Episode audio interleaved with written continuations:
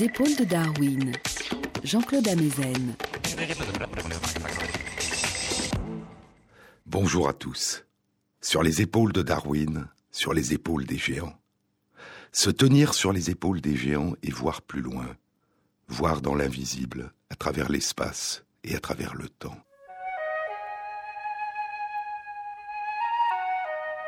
S'émerveiller des splendeurs mystérieuses de la nature et parfois, soudain, derrière les apparences, découvrir qu'il s'agit d'une illusion. Qu'est-ce qui est illusion? Et qu'est-ce qui est réalité? Vladimir Nabokov a été l'un des très grands écrivains du XXe siècle. Mais il a aussi été un naturaliste, un chercheur passionné par les papillons et notamment par les poliomatus, les bleus, les azurés. Il a été conservateur des lépidoptères, conservateur des papillons, au Muséum de zoologie comparée de l'Université Harvard.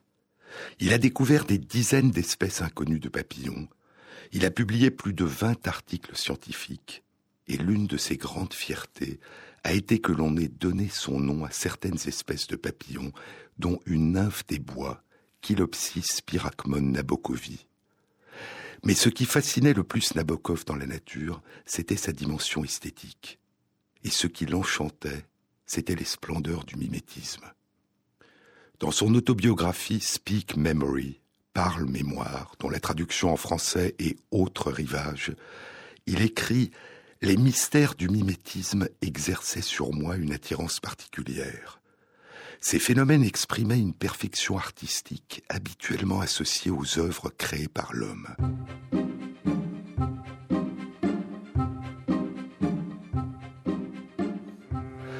Quand une mythe ressemble à une guêpe, non seulement elle lui ressemble par sa couleur et par sa forme, mais elle marche et bouge ses antennes aussi comme une guêpe et non comme une mythe.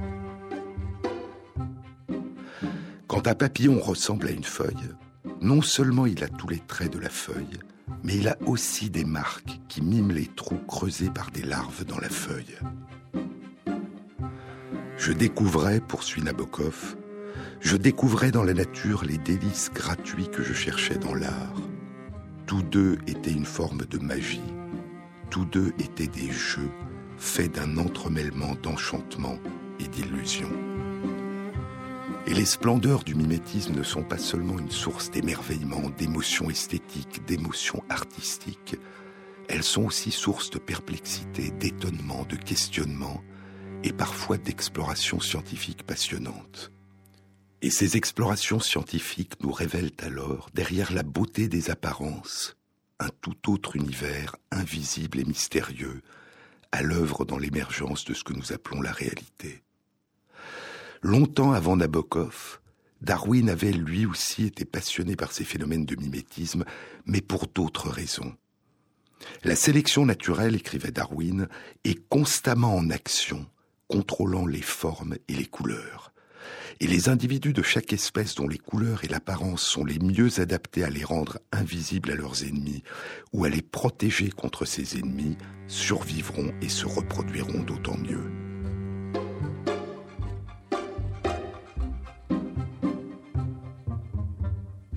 Il y a les hippocampes dont la découpe du corps les fait ressembler à des algues flottant dans la mer. Les papillons qui prennent l'apparence de feuilles et qui émerveillaient Nabokov les caméléons qui changent de couleur, non pas de génération en génération, mais d'instant en instant, le système sensoriel de l'un de leurs lointains ancêtres ayant un jour par hasard acquis la capacité de leur permettre d'adopter les couleurs de leur environnement. Et il n'y a pas eu que la course aux formes et aux couleurs qui permettent de se fondre dans le paysage et de devenir invisible aux ennemis, il y a eu aussi la longue course aux formes et aux couleurs qui s'affichent, annoncent, proclament en trompant. Les dessins des yeux de prédateurs sur les ailes des papillons, la couleur rouge éclatante de certaines grenouilles d'Amérique du Sud, cette couleur des grenouilles vénéneuses, dangereuses pour les prédateurs, qui part aussi de nombreuses espèces non vénéneuses, proclamation trompeuse d'un danger illusoire. Et il y a les chenilles du grand sphinx de la vigne Deilephila elpenor qui peuvent prendre l'apparence de petits serpents. Déguisements qui protègent aux yeux de leurs ennemis ces animaux qui probablement ne savent même pas qu'ils portent sur eux l'emblème de ce que craint leur ennemi. Et il n'y a pas que les proies déguisées en prédateurs, il y a aussi les loups déguisés en agneaux, comme les araignées myrmarachnées qui ressemblent à d'inoffensives fourmis et qui bondissent soudain sur leur proie. Cette course aux illusions ne s'est pas seulement développée dans l'univers des animaux, elle a lieu aussi dans l'univers des plantes. Darwin était fasciné par la diversité et les raffinements des phénomènes de coadaptation entre les plantes et les insectes qui les pollinisent.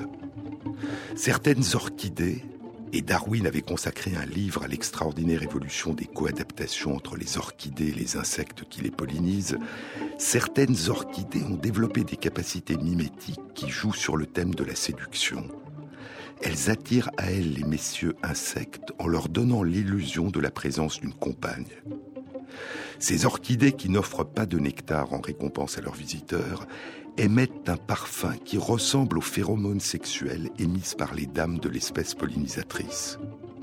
Et chez certaines de ces fleurs, leur label ou lèvre inférieure ressemble tellement à une dame guêpe que des messieurs guêpes viennent s'unir à elle. Puis, Frustrés de constater leur méprise, ils repartent aussitôt chargés du pollen vers une fleur voisine qui leur présente aussi une fausse dame guêpe et ils fécondent ainsi de fleur en fleur les orchidées. Mais il y a des déguisements qui permettent à certaines plantes d'exploiter d'autres plantes. En Australie, de nombreuses plantes appartenant à différentes familles du gui, les familles Amiema, Lysiana, Muellerina, Diplacia et Dendrophthloé, prennent la forme des feuilles des arbres qu'elles parasitent, les eucalyptus, les acacias, les mangroves, les chênes des forêts et les chênes des bords de rivières ou chênes des marais. Chacune de ces familles de gui s'est adaptée à certaines espèces particulières d'arbres, et ce mimétisme hôte parasite semble donc avoir émergé de nombreuses fois de manière indépendante au cours de l'évolution. La ressemblance concerne à la fois la forme et la taille des feuilles. Les gui qui poussent sur des eucalyptus ou des acacias ont la forme en lancette ou en faucille des feuilles de ces arbres. Le gui Dendrophtoe homoplastica a adopté la forme très particulière en cœur des jeunes feuilles des eucalyptus shortley. Le gui Amiema cambagei qui pousse sur des chênes des marais à la forme en aiguille de ses feuilles qui ressemblent à des aiguilles de pin. Différentes espèces de gui amiema qui parasitent des mangroves ressemblent aux feuilles rondes et charnues de ces arbres, et ce n'est que lorsque le gui fleurit et produit ses fruits qu'on peut le distinguer des feuilles des arbres qu'il parasite. Chacune de ces familles de gui, et dans chacune de ces familles, chaque espèce de gui ressemble aux feuilles d'une seule famille ou espèce d'arbre, celle qu'il parasite depuis longtemps, de génération en génération. Mais il y a plus surprenant encore. Il y a une plante grimpante, une vigne vierge, qui semble être devenue l'équivalent d'un caméléon. Cette vigne vierge, Bocchilla trifoliolata, vit dans les forêts tempérées humides du sud de l'Amérique du Sud, et notamment au Chili et en Argentine. Et elle a la capacité au cours de sa vie d'imiter les feuilles d'une douzaine d'espèces d'arbres différents. Lorsqu'elle grimpe sur les branches d'un arbre, les feuilles de la vigne modifient leur taille, leur forme, leur couleur, leur surface, leur périmètre, leur orientation, et même leur réseau de nervures et la longueur de leur pétiole qui rattache la feuille à la tige, et elles peuvent faire apparaître ou non une petite pointe, un petit spicule au sommet de la feuille. De telle sorte que les feuilles de la vigne ressemblent très étroitement aux feuilles de l'arbre sur lequel elle est en train de grimper, au point qu'on les confond. Lorsque la même vigne atteint un arbre voisin d'une autre espèce et commence à y grimper, elle change à nouveau la forme, la taille, la couleur, etc. de ses feuilles. La taille de ces feuilles peut varier d'un facteur 10 en fonction de la taille des feuilles des arbres sur lesquels elle grimpe, c'est-à-dire devenir 10 fois plus grande, puis reprendre sa taille initiale sur un autre arbre. Cette découverte a été publiée il y a une semaine, au début du mois de mai 2014, dans Current Biology, par deux chercheurs de l'Université de La Serena et de l'Université de Concepción, au Chili. Les chercheurs ont exploré les transformations de 45 plantes, de 45 individus de l'espèce Bocchilla trifoliolata, lors de leurs interactions successives avec des arbres appartenant à 12 espèces différentes. Ils ont étudié 11 caractéristiques différentes des feuilles de la vigne, et l'étude indique que 9 de ces 11 caractéristiques se modifient en fonction des feuilles de l'arbre sur lequel elles grimpent. Lorsque les chercheurs les ont fait grimper sur des troncs d'arbres dépourvus de feuilles, les feuilles des vignes vierges ont gardé la même forme que celles qu'elles ont quand elles sont en train de pousser sur le sol. Ce n'est que lorsqu'elles grimpent sur des troncs d'arbres dont les branches sont pourvues de feuilles que les feuilles de la vigne se mettent à se transformer. C'est donc la présence des feuilles des arbres qui provoque la transformation des feuilles de la vigne. Puis les chercheurs ont exploré l'hypothèse que ces extraordinaires capacités mimétiques de la vigne vierge, Bocchilla trifoliolata, pourraient avoir pour effet de les protéger de leurs prédateurs herbivores. L'étude indique que lorsqu'elles poussent sur le sol, les vignes sont dévorées un tiers de fois plus que lorsqu'elles grimpent aux arbres dont elles imitent les feuilles. Et quand elles grimpent sur des troncs d'arbres dépourvus de feuilles, elles sont dévorées deux fois plus que lorsqu'elles poussent sur des arbres dont elles imitent les feuilles. Ce n'est donc pas simplement le fait qu'elles prennent de l'altitude, qu'elles s'élèvent du sol qui les protège, c'est le fait qu'elles grimpent dans des arbres pourvus de feuilles qu'elles imitent. L'une des explications possibles de cette protection est qu'une fois perdues dans une foule de feuilles auxquelles elles ressemblent, la probabilité qu'elles soient la cible des herbivores est diminuée en proportion du nombre de feuilles de l'arbre qui les entourent. Mais il est possible aussi que les feuilles des arbres émettent des substances volatiles qui ont un effet protecteur. Les principaux prédateurs herbivores de la vigne sont des gastéropodes et des insectes, des coléoptères et des scarabées, des chrysomélidés. Les chercheurs notent que ces herbivores repèrent les feuilles à l'aide à la fois d'indices olfactifs et d'indices visuels, et ils proposent que leur camouflage visuel suffit à protéger les feuilles de la vigne. Il n'est pas exclu qu'à ce remarquable camouflage visuel puisse être associé un camouflage olfactif par l'émission de certaines substances volatiles. Mais le véritable mystère est le suivant. Quel est le mécanisme qui permet aux feuilles de la vigne d'adopter la forme, la taille, la couleur et d'autres caractéristiques des feuilles de l'arbre sur lequel elles grimpent il n'y a pour l'instant aucune réponse.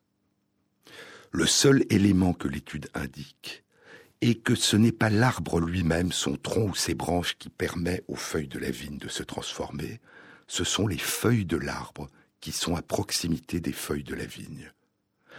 Quelque chose semble donc se transmettre aux feuilles de la vigne à partir des feuilles de l'arbre dont elle est toute proche. Mais quoi?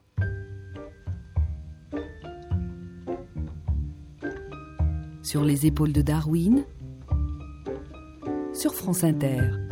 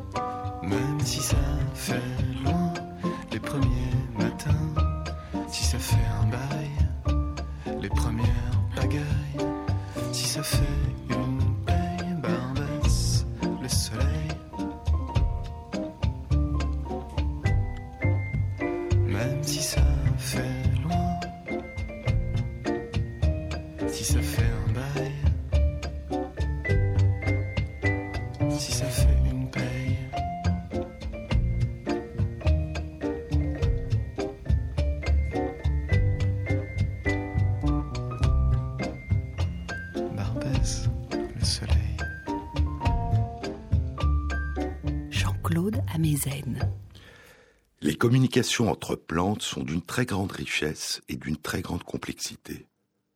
Elles opèrent notamment par l'intermédiaire de substances volatiles et sont impliquées dans les défenses contre les prédateurs herbivores et les microbes.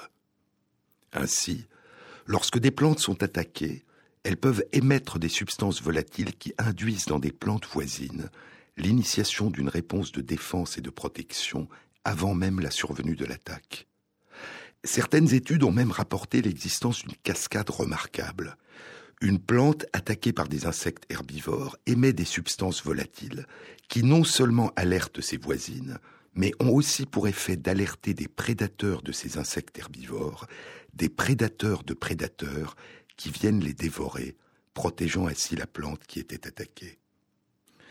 Est-ce que ce sont des mécanismes semblables de communication de feuille à feuille qui pourraient être impliqués dans les extraordinaires transformations de la vigne vierge Bocchilla trifoliolata On ne le sait pas. Mais les chercheurs émettent deux hypothèses. L'une est que ce pourrait être en effet des substances volatiles qui modifieraient la façon dont les feuilles de la vigne utilisent ces gènes. Mais il faudrait postuler l'existence chez cette vigne d'un vaste répertoire préexistant d'au moins une douzaine de modalités différentes d'utilisation de ces gènes qui répondraient sélectivement en fonction des substances volatiles perçues. L'autre hypothèse proposée par les chercheurs est un transfert horizontal de gènes, un passage de certains gènes des feuilles de l'arbre aux feuilles de la plante par l'intermédiaire de micro-organismes volatiles. Mais quel que soit le mécanisme en cause dans les communications entre les feuilles qui l'entourent et la vigne vierge Bocchilla trifoliolata, le plus grand mystère concerne la nature des mécanismes qui permettent à la vigne de déclencher une cascade de modifications qui la conduisent à ressembler étroitement aux feuilles de l'arbre avec lesquelles elle est entrée en contact. On sait que, en dehors des cellules qui constituent ces organes sexuels, les cellules qui constituent le corps adulte des plantes, leurs tiges, leurs racines, leurs feuilles, gardent des capacités de plasticité beaucoup plus importantes que les cellules qui constituent le corps adulte des animaux. Et les cellules de la tige, des racines ou des feuilles de certaines plantes peuvent, en fonction de leur environnement, spontanément ou par bouturage ou par culture in vitro, donner naissance à un nouvel embryon, à un nouvel individu. Mais avant de pouvoir comprendre comment opère ce phénomène spectaculaire de transformisme de la vigne Bocchilla trifoliolata, c'est l'existence même de ce phénomène qui doit être confirmée par d'autres études. Et si tel est le cas, il est possible que l'exploration des extraordinaires talents de caméléon de cette vigne révèle un mode encore inconnu de réponse des plantes à leur environnement. Nous allons maintenant quitter l'univers des plantes pour revenir aux capacités mimétiques des animaux. Il y a chez les animaux des capacités mimétiques qui ne consistent pas à se déguiser, à prendre l'aspect d'un autre, mais à utiliser le langage, les moyens de communication des autres, à entrer activement en dialogue avec l'autre, en lui donnant l'illusion que c'est l'un de ses proches, l'un de ses semblables qui lui parle. Il y a six ans, en 2008, dans une synthèse intitulée Mimétisme vocal chez les oiseaux chanteurs, publiée dans Animal Behavior, des chercheurs de l'Institut de biologie de l'évolution d'Édimbourg s'interrogeaient sur ce phénomène particulier qui est l'imitation par de nombreux oiseaux des sonorités émises par des oiseaux appartenant à des espèces différentes, voire l'imitation de sonorités émises par des animaux qui ne sont pas des oiseaux. Les auteurs commençaient en rappelant, il y a 26 ans, Baylis publiait une vaste synthèse sur le mimétisme vocal chez les oiseaux chanteurs, suggérant plusieurs explications possibles quant à son effet. Et les auteurs passaient en revue les hypothèses qui avaient été proposées par Jeffrey Bayliss, qui étudie les modes de communication des animaux à l'Université du Wisconsin, et les hypothèses et travaux qui avaient été réalisés depuis. L'une de ces hypothèses est qu'en imitant les chants d'oiseaux de nombreuses espèces différentes, un oiseau peut donner l'impression à des concurrents que son territoire est déjà surpeuplé et n'offrira que de maigres ressources à ceux qui désireraient s'y installer. Un oiseau pourrait aussi obtenir cet effet de protection de son territoire en imitant les vocalisations d'un prédateur. Et l'imitation des vocalisations de certains prédateurs pourrait non seulement effrayer les concurrents inoffensifs de l'oiseau, mais aussi d'éventuels prédateurs de l'oiseau qui s'aventureraient à proximité de son territoire ou de son nid et croiraient entendre la voix de leur propre prédateur.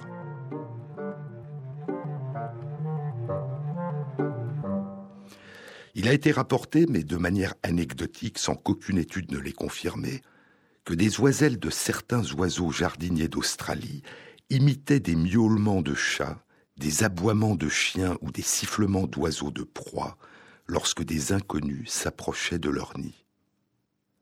Il y a aussi des cas où la capacité à chanter les vocalisations d'oiseaux appartenant à d'autres espèces pourrait être un instrument de séduction, qui traduirait des talents particuliers de l'oiseau et provoquerait des émotions chez les oiselles par ce mélange entre le chant habituel et des sonorités nouvelles.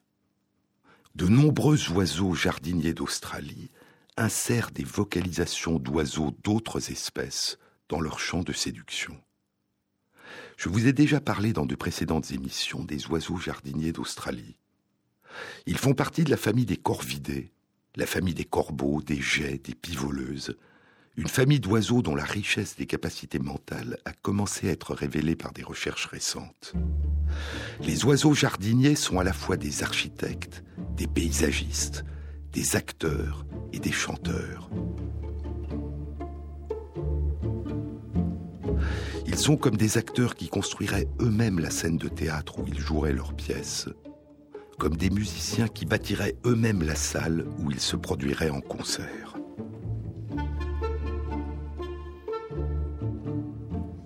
Durant la plus grande partie de l'année, ils se consacrent à la construction de leur jardin qui, à la saison des amours, leur permettra de tenter de séduire une compagne. Il commence par bâtir une allée bordée de branches d'environ 60 cm de hauteur qui se rejoignent en formant une voûte. C'est l'équivalent d'une tonnelle. L'allée ouvre sur un jardin qui, suivant l'espèce à laquelle appartient l'oiseau jardinier, peut être parsemé de coquillages, de cailloux, de petits os, de feuilles, de fleurs ou de baies de fruits de différentes formes et de différentes couleurs, et dans les régions où résident des populations humaines, de différents objets de couleurs de fabrication humaine, des capsules de bouteilles, de petits morceaux de plastique, des pailles, des stylobilles.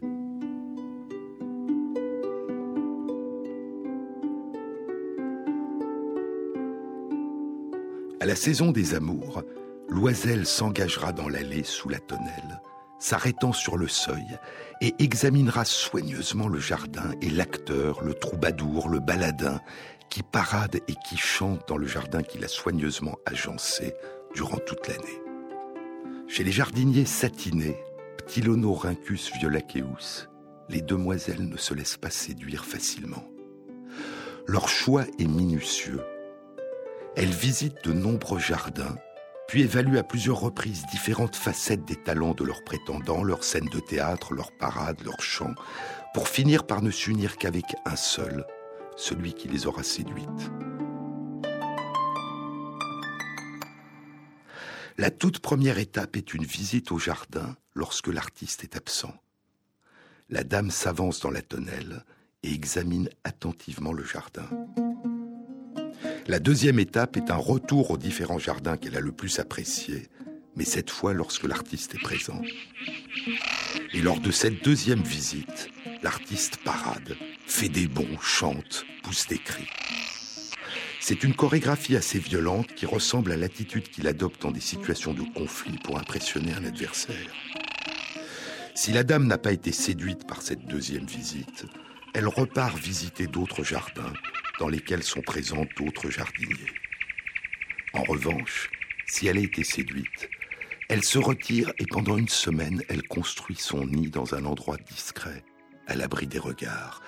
Puis elle revient pour une troisième visite dans chacun des jardins des prétendants qui lui avaient plu avant qu'elle parte construire son nid. Elle contemple une dernière fois les jardins et les exploits de chacun des artistes qu'elle va enfin départager.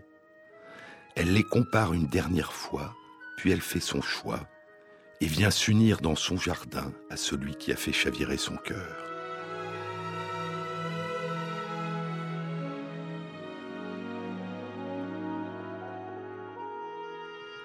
Puis elle repart seule pondre et couver ses œufs dans le nid qu'elle a construit, et c'est seule qu'elle nourrira, élèvera et protégera ses oisillons.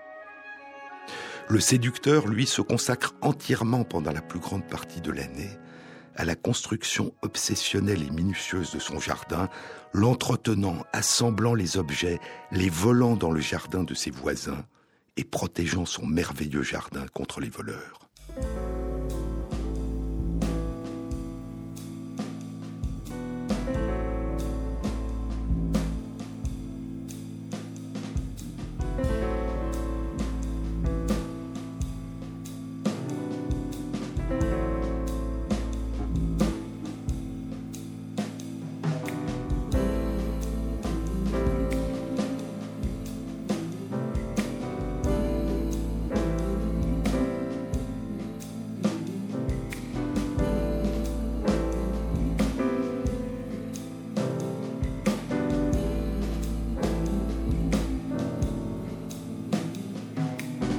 Sweet pain, losing kingdom in tears.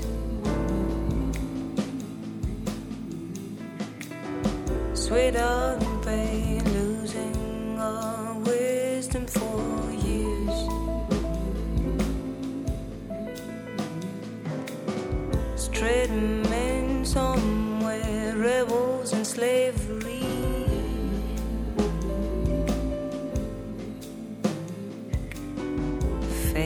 so square. Cynical delivery. Sweet darling shame, you'll catch up on a soul.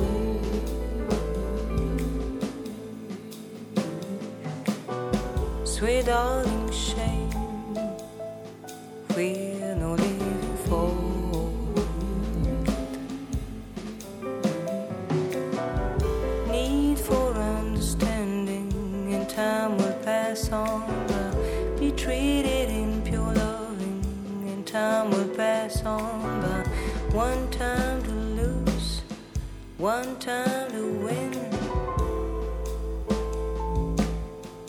As long as we're willing, one time to love, one time to leave.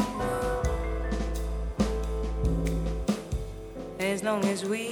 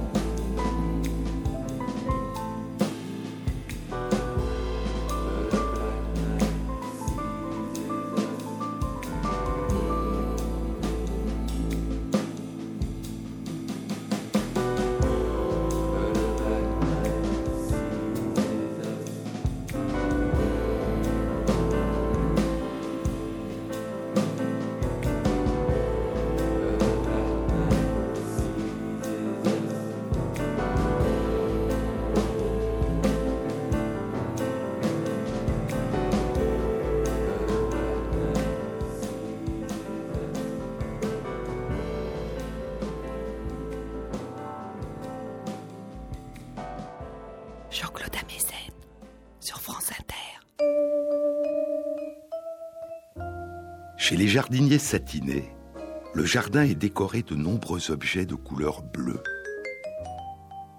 Les jardiniers satinés n'aiment pas les objets rouges. Si des chercheurs en déposent dans leur jardin, les oiseaux les retirent aussitôt et les transportent à l'extérieur. Leur jardin est parsemé de bleu. C'est la couleur des yeux des jardiniers satinés. Les oiseaux ont les yeux bleu pâle, les oiselles ont des yeux plus foncés, bleu lilas. Et le plumage des messieurs est d'un noir dans lequel la diffraction de la lumière fait surgir une teinte bleue métallique. Et ainsi, la couleur que le séducteur donne à son jardin est un reflet de sa propre couleur. Je vous avais dit que des chercheurs s'étaient demandé quel serait l'effet d'une accentuation artificielle de la couleur bleue de ces jardins sur le pouvoir de séduction exercé par les jardiniers satinés. Leur étude a été publiée il y a trois ans, en 2011, dans Animal Behavior les chercheurs avaient enrichi en objets de couleur bleue certains des jardins pris au hasard. Et ce sont ces jardins, dont les chercheurs avaient artificiellement renforcé la couleur bleue, qui ont été considérés comme les plus séduisants par une grande majorité des oiselles lors de leur première visite, en l'absence du séducteur. Ce sont à ces jardins qu'elles sont plus souvent revenues la deuxième fois, lorsque l'artiste est présent et elles ont alors découvert sa parade guerrière, ses bons, ses chants, ses cris. Et à partir de ce moment, le choix des oiselles dépend pour une grande part de leur âge. Les demoiselles les plus jeunes, celles qui ont un an ou deux ans, reviendront dans les jardins les plus bleus indépendamment de la qualité de la parade. Ce qui les séduira, c'est l'intensité de la couleur bleue du jardin du prétendant, et non la qualité de la parade, la parade qui, d'une manière générale, semble plutôt les effrayer. En revanche, les oiselles moins jeunes, celles qui ont trois ans et plus, celles qui ont le plus d'expérience, qui ont déjà vécu plusieurs saisons des amours, seront séduites par les oiseaux dont la parade est la plus spectaculaire. Que leur jardin soit artificiellement bleu ou pas, c'est à l'un des séducteurs dont la parade a été la plus extraordinaire qu'elles finiront par s'unir. Pour les plus jeunes, c'est la couleur bleue qui les fait chavirer. Pour les moins jeunes, c'est la parade, la danse, les sauts, le chant et les cris.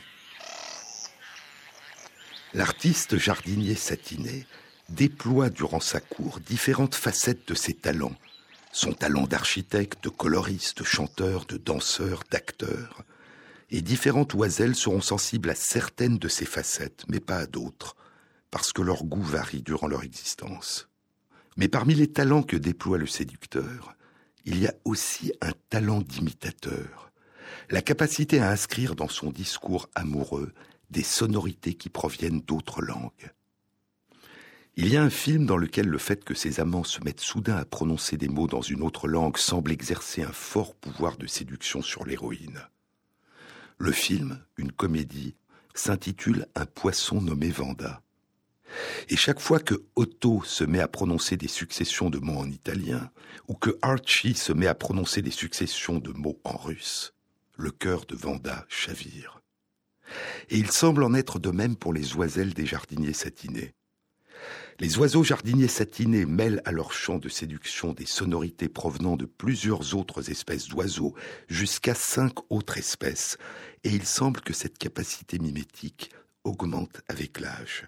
Et une étude publiée il y a sept ans, en 2007, dans Biology Letters, indiquait que le succès des séducteurs était corrélé à la qualité de cette imitation. Les ménures superbes sont des oiseaux lyres d'Australie. Les messieurs ont une queue composée de 16 longues plumes, dont les deux plumes extérieures plus voyantes que les autres donnent à l'ensemble la forme d'une lyre. Quand il fait la cour, l'oiseau renverse sa queue au-dessus de sa tête, les plumes formant un éventail argenté.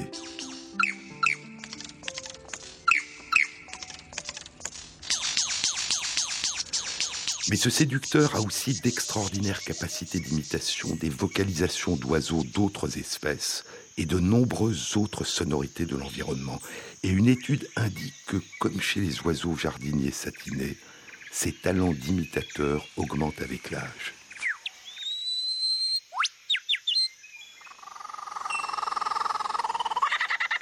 Il peut aussi, afin de supplanter ses rivaux, y incorporer d'autres sons entendus dans les forêts. Celui-ci est l'obturateur d'un appareil photo. Une fois encore. Et puis un appareil photo à moteur. Et voilà l'alarme d'une voiture.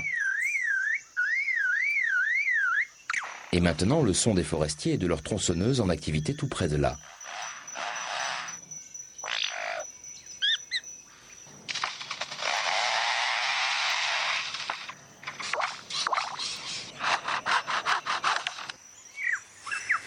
Mais cette corrélation entre les talents d'imitateur de l'oiseau et son pouvoir de séduction ne semble pas être universelle. Une étude publiée il y a dix ans suggère que chez des rousselles, dotés de grands talents d'imitateur, le succès du séducteur durant sa cour n'est pas proportionnel au nombre d'insertions de vocalisation provenant d'oiseaux d'autres espèces. Mais le fait que le succès ne soit pas directement proportionnel au répertoire de l'imitateur ne signifie pas que le talent d'imitateur ne fait pas partie des instruments qui permettent au séducteur de gagner le cœur de sa future compagne. Parmi les oiseaux dont les talents d'imitateur sont les plus extraordinaires, il y a bien sûr les perroquets. Mais il n'y a toujours pas de données claires permettant de savoir si ce talent pourrait avoir pour eux d'autres effets qu'un pur plaisir de réinventer le monde sonore qui les entoure ou d'entrer en contact avec les autres. Cette capacité étrange de communiquer avec nous dans notre langue, que notait Darwin dans la généalogie de l'homme, j'ai reçu de nombreuses descriptions détaillées de ce fait, écrivait Darwin. Et il mentionnait des perroquets qui disent bon matin le matin et bonne nuit la nuit, ou qui appellent les habitants de la maison et certains visiteurs par leur prénom, ou qui leur disent bonjour quand ils arrivent et au revoir quand ils s'en vont. Mais il y a un cas particulier de mimétisme vocal chez les oiseaux dont l'effet est connu depuis longtemps. Il concerne les oiseaux parasites, comme les coucous. Les mères coucous pondent leurs œufs dans le nid d'un couple d'oiseaux d'une autre espèce, qui nourriront et élèveront les petits, souvent aux dépens de leurs propres petits. Ces comportements d'exploitation, transmis de génération en génération, lient une espèce particulière de coucou et une espèce particulière d'oiseaux dont ils parasitent les nids. Les petits coucous quémandent leur béquet dans la langue de leurs parents adoptifs. Il semble que dans de nombreux cas, cette capacité mimétique soit innée. C'est par exemple le cas chez les coucous dont les mères éjectent du nid tous les œufs présents avant de déposer le sien. Le petit, dès l'éclosion, émettra les appels typiques des petits de ses parents adoptifs sans les avoir jamais entendus. En Australie, les petits de coucou de Horsefield sont élevés par des passereaux, les mérions superbes. Les petits de coucou de Horsefield ont un cri de demande de béquet qui est le même que celui des petits de mérions superbes. En revanche, les mérions superbes rejettent du nid les petits de coucou éclatants dont le cri n'est pas semblable à celui de leurs petits. Mais les mères coucou éclatants ne pondent que très rarement leurs œufs dans le nid des mérions superbes. Elles pondent d'habitude leurs œufs dans les nids d'autres passereaux, les acanthisés ridés. Et les petits coucous éclatants ont un cri de demande de béquet qui est le même que celui des petits acanthisés ridés. Dans d'autres cas, où la mère dépose son œuf parmi les autres, ou en éjectant seulement un œuf et en le remplaçant par le sien, il est possible que les petits coucous puissent apprendre à copier les cris d'appel des petits qui les entourent ou des parents qui imitent le babil de leurs petits. Les coucous ne sont pas les seuls oiseaux chez qui ce mode de vie particulier a évolué. C'est le cas par exemple des combassous du Sénégal, dont le mâle est d'une couleur bleu sombre, éclatante, le bec blanc et les pattes rouges-orange. Les oiselles combassous du Sénégal déposent leurs œufs dans les nids des amarantes du Sénégal. Les oiselles combassous du Sénégal déposent leurs œufs dans les nids des amarantes du Sénégal, des pastreaux dont le mâle a un bec rose, un plumage rouge pourpre, la couleur de l'amarante, à l'exception de ses ailes brunes. Les petits combassous apprennent le chant de leurs parents adoptifs, le chant des amarantes, et les oiselles combassous ne s'unissent qu'avec des prétendants qui leur font la cour en chantant dans la langue des amarantes. Et ainsi, c'est dans la langue des amarantes que se nouent les unions des combassous qui donneront naissance à des petits qui seront élevés par des parents amarantes. Une étude a montré que lorsque des œufs de combassou du Sénégal ont été expérimentalement déposés dans le nid de passereaux domestiques, les moineaux du Japon, qui les ont acceptés et ont accepté les petits après l'éclosion, les petits combassous du Sénégal ont appris le chant des moineaux du Japon. Ils semblent donc avoir une capacité innée à apprendre la langue chantée par les adultes qui les entourent durant leur petite enfance. Combien de différentes langues chantées sont-ils capables d'apprendre? On ne le sait pas. Mais revenons aux oiseaux qui émettent des vocalisations d'oiseaux d'autres espèces ou d'animaux autres que les oiseaux, et qui ne sont pas des oiseaux qui naissent dans le nid de parents adoptifs appartenant à d'autres espèces que la leur. Dans leur synthèse intitulée Mimétisme vocal chez les oiseaux chanteurs, publiée en 2008, dont je vous parlais tout à l'heure, les auteurs concluaient de manière probablement excessive 26 ans se sont écoulés et nous n'avons toujours pas la moindre idée des effets possibles, des fonctions possibles du mimétisme vocal des oiseaux chanteurs. Mais la semaine dernière, une réponse surprenante était publiée dans Science. Elle concerne un petit oiseau qu'on appelle le drongo brillant.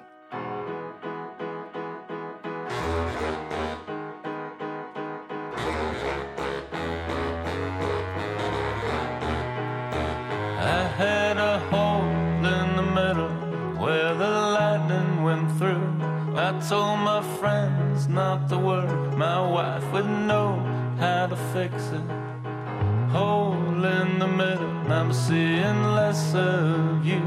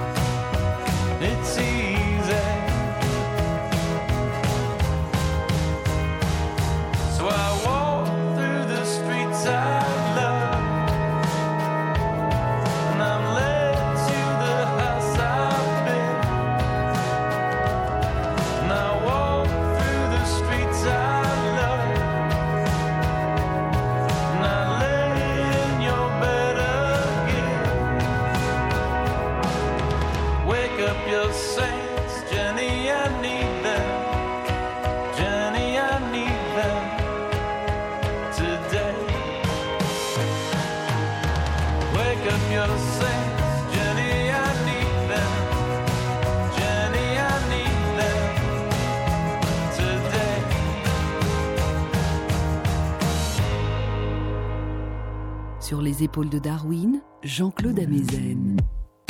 Depuis six ans, dans la réserve naturelle de la rivière Kuruman, dans le désert de Kaalari, Tom Flower étudie un petit oiseau qui vit en Afrique du Sud, le drongo brillant.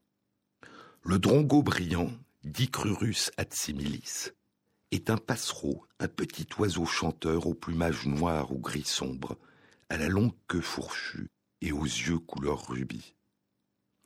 Les drongos sont des veilleurs extrêmement vigilants, et les autres passereaux et les suricates, les chiens de prairie, profitent de leur présence. Lorsque les drongos sonnent l'alarme, les autres oiseaux et les suricates se précipitent pour se mettre à l'abri. Et des études ont indiqué que la présence de drongos permet à ces animaux de consacrer moins de temps à s'assurer de l'absence de prédateurs et à consacrer plus de temps à la recherche et à la collecte de nourriture. Les drongos passent plus d'un quart de leur journée à suivre des oiseaux appartenant à différentes espèces de passereaux et des suricates. Les drongos montent la garde. Et les animaux comprennent suffisamment la langue des autres pour bénéficier des alertes des animaux qui n'appartiennent pas à leur espèce, y compris les alertes des drongos, de même que nous pouvons être avertis d'un danger par les aboiements de notre chien.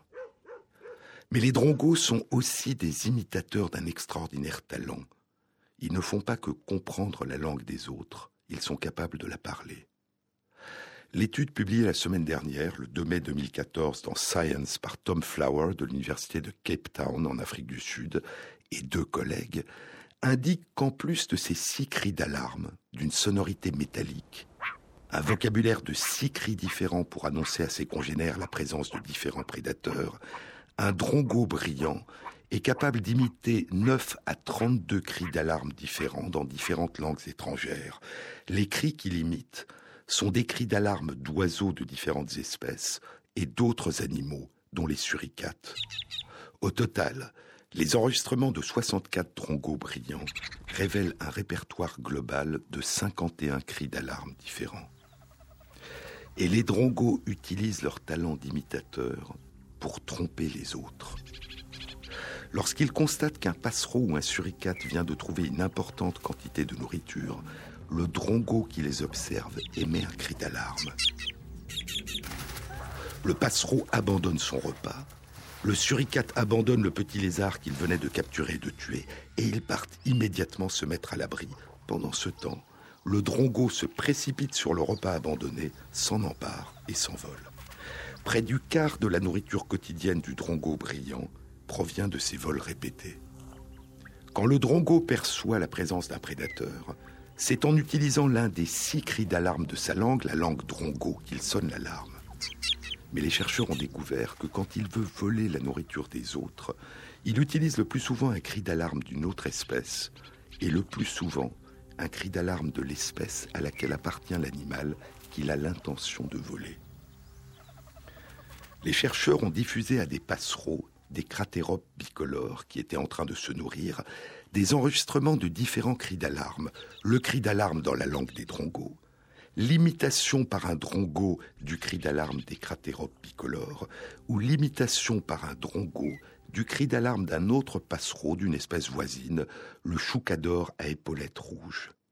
Et l'étude indique que les passereaux cratéropes bicolores répondent de manière plus intense et plus prolongée en l'absence de danger réel aux imitations par les drongos du cri d'alarme de leur espèce ou de l'espèce voisine qu'au cri d'alarme naturel des drongos. Mais les passereaux et les chiens de prairie, comme les êtres humains, peuvent apprendre en fonction de leurs expériences vécues quand faire confiance et quand cesser de faire confiance. Vous connaissez la fable Au loup, au loup. C'est une fable qui date de plus de 2500 ans, une fable d'Ésope. Un jeune berger qui faisait paître ses troupeaux sur une colline donnait souvent pour se divertir de fausses alarmes aux bergers des environs et criait ⁇ Au loup Au loup !⁇ alors qu'il n'y en avait aucun. Et les bergers et les laboureurs venaient immédiatement à son secours. Il arriva un jour qu'un loup lui enleva effectivement l'une de ses brebis. Alors il se mit à crier au loup de toutes ses forces. Mais les autres, croyant qu'il se moquait d'eux à son ordinaire, ne se mirent point en peine de venir le secourir. Aussi, le loup emporta la brebis sans que personne s'y opposât. Cette fable, conclut Ésope, montre que les menteurs ne gagnent qu'une chose, c'est de n'être pas crus, même lorsqu'ils disent la vérité. Mais revenons au drongo brillant. Les chercheurs ont diffusé durant différents jours à des passereaux cratéropes bicolores qui étaient en train de se nourrir des successions de trois cris d'alarme identiques, avec 20 minutes d'intervalle entre les cris. Trois cris d'alarme dans la langue des drongos, ou trois imitations par des drongos du cri d'alarme des cratéropes bicolores, ou trois imitations par des drongos du cri d'alarme des choucadors à épaulettes rouges. Et l'étude indique qu'au troisième cri, ayant constaté qu'il n'y avait pas de danger les deux premières fois, les cratéropes bicolores avaient beaucoup moins tendance à fuir en abandonnant leur repas.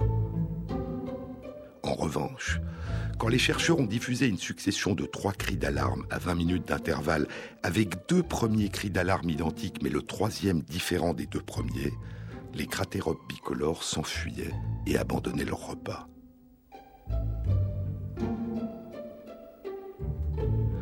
Et c'est là qu'entre en jeu le talent d'imitateur du drongo brillant. L'étude indique que lorsqu'un drongo imite le cri d'alarme de l'animal qu'il essaye de détrousser, et qu'au bout de quelques essais réussis, l'animal soudain ne s'enfuit plus, le drongo, le plus souvent, change immédiatement de cri d'alarme et réussit alors, le plus souvent, à voler la nourriture. Et ainsi, en utilisant ses extraordinaires talents d'imitateur et en adaptant son choix de cri d'alarme aux réactions de ceux qu'il trompe, le petit drongo brillant réussit jour après jour à crier au loup tout en continuant à berner ses victimes. Il a depuis longtemps trouvé la parade à la morale de la fable d'Ésope. Il lui suffit de répéter le mensonge en changeant de voix et en changeant de langue.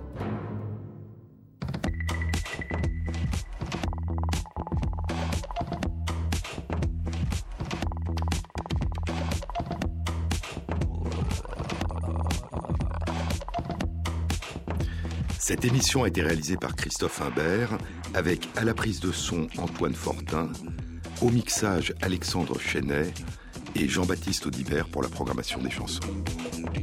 Et merci à Leila Kourousset-Lipois qui intègre sur la page de l'émission, sur le site franceinter.fr, les références aux articles scientifiques et aux livres dont je vous ai parlé. Bon week-end à tous, à samedi prochain.